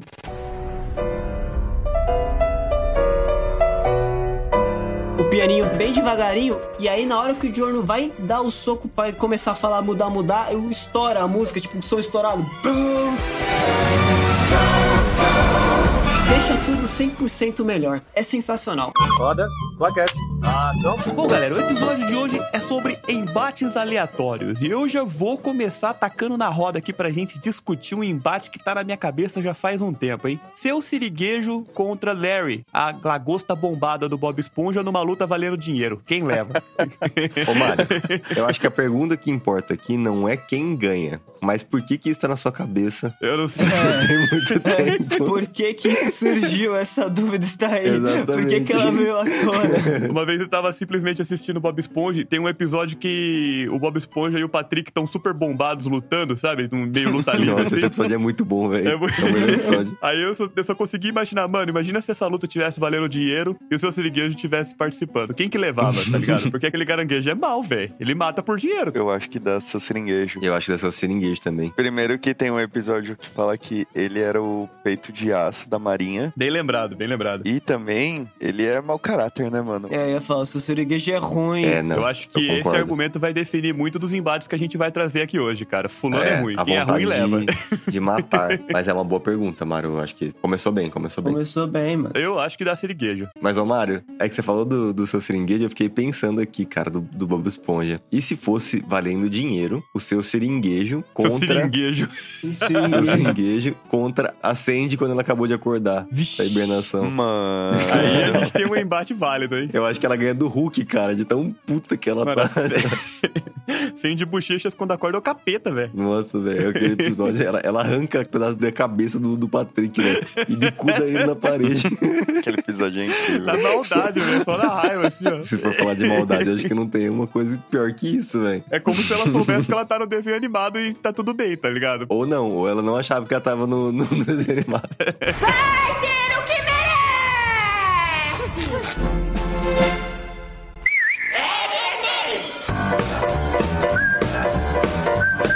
Bom, pessoal, eu tenho mais uma aqui que eu trouxe. O Baianinho das Casas Bahia contra o Mineirinho do Mineirinho Tradiventure. Ah, você tem dúvida ainda, cara? Cara... Se tiver valendo um pão com linguiça, é um mineirinho, porra. O Mineirinho coloca o baianinho no bolso. tá? Imagina o baianinho falando assim: quer apanhar quanto? E dando um soco na sua cara.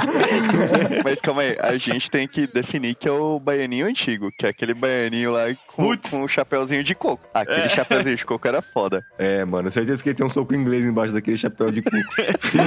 Mano, eu vou, eu vou do baianinho de verdade. Não, eu vou no Mineirinho. O Mineirinho é foda. O baianinho tem cara de ser aquele maluco sofrido que cresceu numa situação difícil pra caralho e foi endurecido pela vida. O mineirinho, não sei, cara. O Mineirinho é a prova ali, tá ali dentro do jogo. Como o Mineirinho é di- difícil. Não tem essa, gente. O Mineirinho é o vencedor desse embate. Agora vai ser regra, cara. Pelo menos uma vez por episódio a gente vai ter que colocar o mineirinho no assunto de algum jeito. é o mascote do, do podcast. Eu tenho certeza que a gente tem esse potencial, né? Roda, plaquete. Ação. Eu acho que o mais difícil de qualquer adaptação de jogo pra filme é que no jogo você é o personagem. No filme você é um agente passivo da história. Ah, sim. Quando você é um agente ativo, você tá mais imerso, porque querendo ou não, suas ações estão interferindo naquele ambiente. Quando você só assiste, você talvez pense, ah, eu faria diferente, mas meio que foda-se que você faria, porque o personagem já tem a atitude dele E ali. vamos lá também, né? a gente tava falando de Sonic. né? Qual é a- o lore do Sonic, né, cara? Não, é Porra, o simples, Sonic é. corre, pega anel e foda-se. Não, o Sonic é ambientalista. É, exatamente. Ele tá ajudando os bichinhos a fugir do robô chilique lá. Mas, pô, a história do jogo mesmo, você não tem muita decisão, né? Não, é, o Mario falou em relação à adaptação de jogo, mas eu não consigo citar muitas adaptações de jogos que, tipo, passa essa sensação que o filme do Sonic dá, tá ligado? Detetive Pikachu é um puta filme da hora. Mas não é a adaptação do jogo. Na verdade, sim. Adapta o mundo do Pokémon, mas não é o contexto do jogo, né? Tem um jogo chamado Detetive Pikachu, né? É, tem uma adaptação do Detetive Pikachu. Detetive Pikachu. E agora vocês conseguem falar outro jogo que foi adaptado nesse mesmo nível, tipo, que ficou bom? Talvez Silent Hill, primeira versão. Doom! Não, tô brincando. A adaptação da vida real de FIFA. Olha aí, é bom. verdade. Tem Copa a cada quatro É anos. verdade, campeonato inglês, campeonato espanhol. que pariu, cara. É aí que não consegue ficar longe do FIFA. Ele tenta, mas ele tem que falar de FIFA todo podcast, cara. Não tem jeito. Mas eu concordo aqui com o meu querido. Quando eu comecei o podcast falando que eu ia perder um patrocinador, eu ia zoar falando que o FIFA era uma péssima adaptação do futebol de verdade. Mas eu achei que essa entrada do FIFA encaixou melhor. Essa ficou melhor. Pra todo mundo, pra todo mundo. Roda, plaquete. Ação.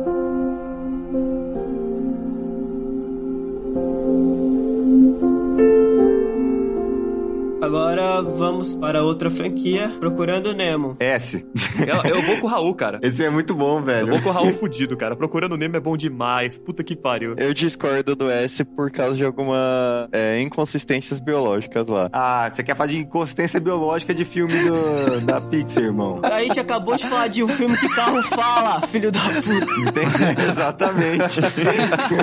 Não, eu tô brincando, eu gosto pra caralho desse filme, mano. É muito bom, cara. É muito bom. Acho que é veredito, é veredito, é a poes. Aí, Veredito, ele fica, ele fica atrás do Toy Story ali, né? Uma das razões pra eu querer ter sido biólogo foi procurando o Nemo, cara. Eu gosto muito do Procurando Nemo, não só pela questão de animais marinhos, não sei o quê, mas toda a história do peixe palhaço e procurando o filho dele que tá lá, puta que pariu, no dentista, lá na quadra do dentista. Sim. Porra, mano, a história é muito irada, tá ligado? Sim, é muito foda. Tem aquela leitura de que o, o Marlin, ele tá passando pelas fases sentimentais do luto, tá ligado?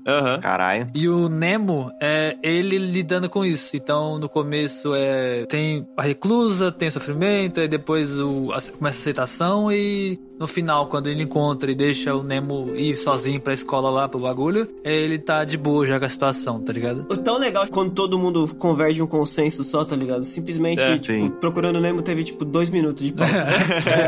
Exatamente. Só uma coisa, se alguém tiver ouvindo, tiver assistido o Nemo e não tiver gostado, pensa bem, porque ó, eu e o Sandri concordamos. Então, assim, você tá muito errado nisso. Pra isso acontecer, rapaziada, porque realmente É difícil. É difícil. As estrelas se alinharam.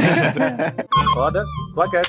Ação. Nossa, que loucura. Mas então, esses dragões, eles precisariam ter um controle muscular dessas vísceras de uma forma muito voluntária. Exato. Porque assim, pensando que ele gosta de fogo quando ele quer, o gás tá sempre ali disponível, né? Porque tá sempre digerindo comida e tal. Enquanto ele tá se alimentando, tá formando gás. Ah, beleza, eu quero uma fagulha pra conseguir gerar fogo. Ah, ele ia ter que conseguir fazer o estômago se mexer pra fazer as pedrinhas gerar atrito lá e explodir tudo. Não necessariamente o estômago. As galinhas não têm, tipo. Era isso Uh, que eu ia falar.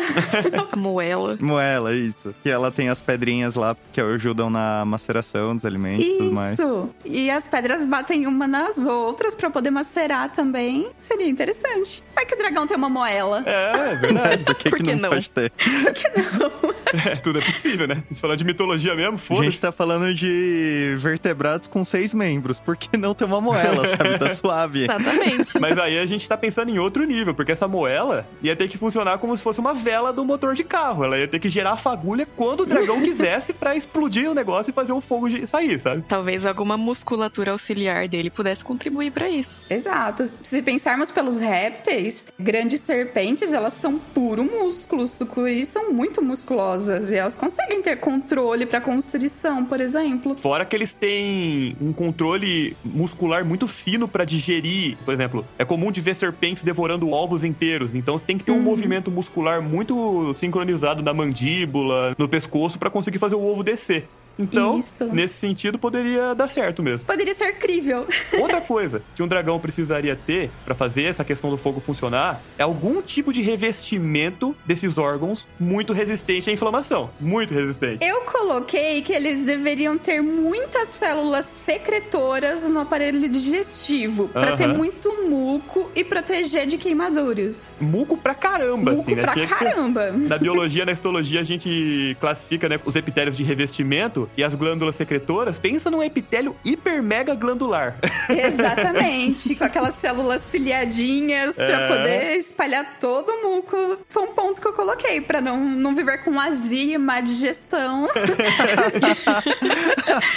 e pra não se queimar de dentro pra fora, né? pra não se queimar. Outra coisa, sobre o gás ainda. Ah. Se a gente for pensar no gás usado pra combustão, o dragão também voa.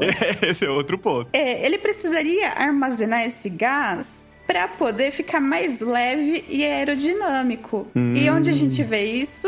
Nas aves. Sacos aéreos de aves, Aí. poxa. E outra coisa de aves, para ele ser mais leve ainda, eles são animais muito grandes, mas precisariam ter ossos leves. Então, pensando bem, ossos pneumáticos, que Uh, tá, pode são crer. ossos porosos. Então, apesar de ter um volume muito grande, eles têm um peso reduzido e é isso que dá todo o dinamismo de voo das aves. Aves também não têm bexiga urinária como uma forma de adaptação pra diminuir o peso. Então, será que dragões também não têm bexiga urinária? Tem uma teoria que eu li esses dias, Mário. Os dragões, eles não defecam matéria orgânica, eles defecam ouro.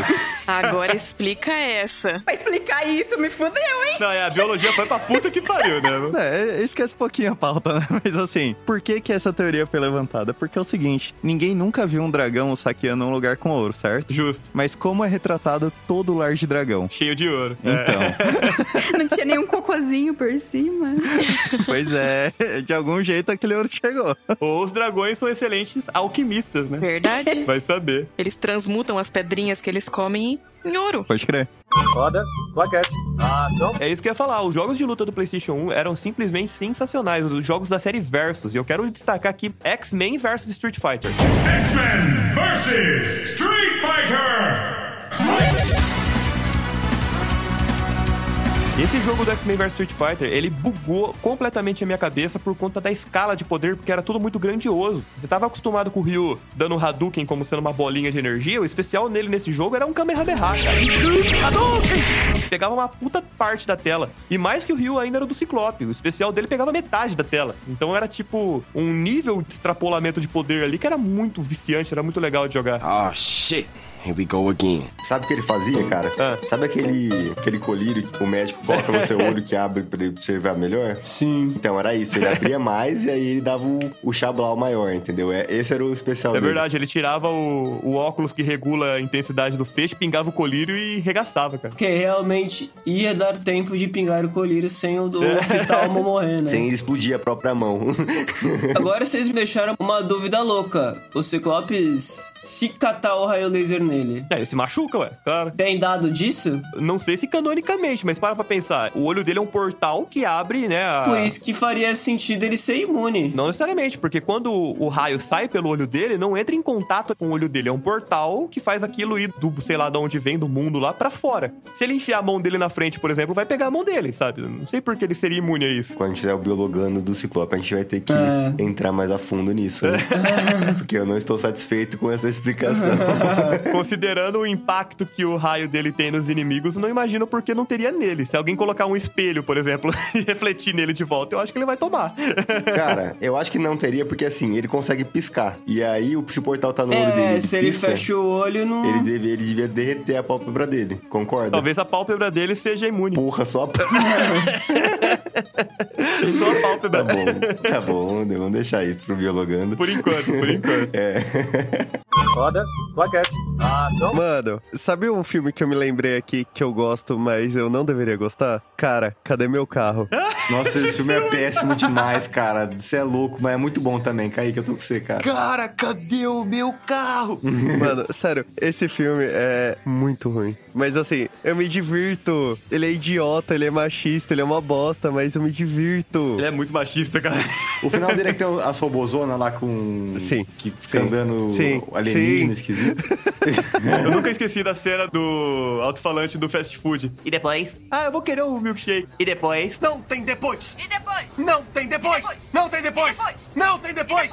Não tem depois! E depois? Não tem depois! Ah, e o avestruz lá atravessando a cabeça no teto do carro, que eles estão escondidos, mano. No... Ah, esse filme desperta boas memórias, cara. Esse filme é ouro, ele é ouro. Não vou aceitar falar mal dele, Kaique. Desculpa, não, ele pode cara. ser uma merda, né? ele pode ser. Ele, é, não, ele é pode. uma merda, ele é uma merda, com certeza. Mas hoje em dia ele é um puta guilty pleasure, né, cara? Ele é uma merda gourmet, né, Ele é cara? uma merda gourmet. Melhor que mulher gato. Com certeza. Não, não é, cara. Agora, eu vou voltar um pouco pro passado aqui na época do ensino médio. Mas é foda você falar do guilty pleasure da adolescência, porque quando você é adolescente você é um. Eu concordo, eu concordo. Realmente, a época da adolescência é uma época onde a vergonha é muito mais aflorada do que agora na vida adulta. Então, eu acho que é um momento bom da gente lembrar os guilty pleasures. Mas eu, eu sou a favor da vergonha na adolescência, porque evita de você fazer tanta merda que você faria se não tivesse Não, vergonha. não, não evita não. Você faz as merdas, só que você não fala que você fez. É, É, esse é o problema. Eu acho que a vergonha na adolescência ela é opressora, cara. Porque vamos, vamos lá, vamos lá. Eu era fã de Hannah Montana, tá ligado?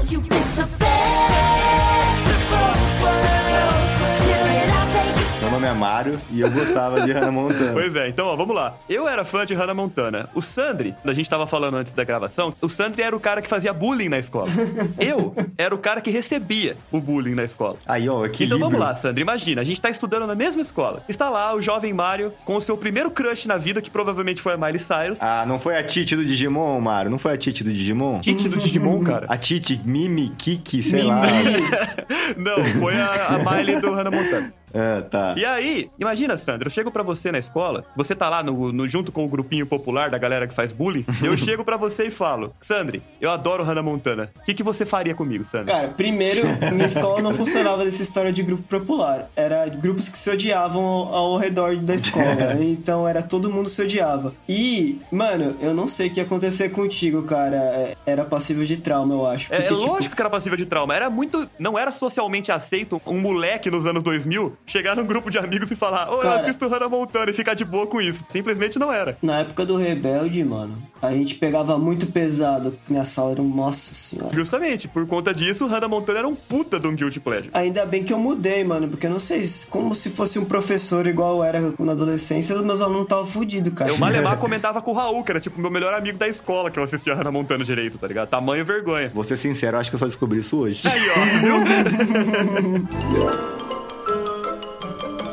Isso é tudo bem, bem, bem, bem, bem, bem, pessoal.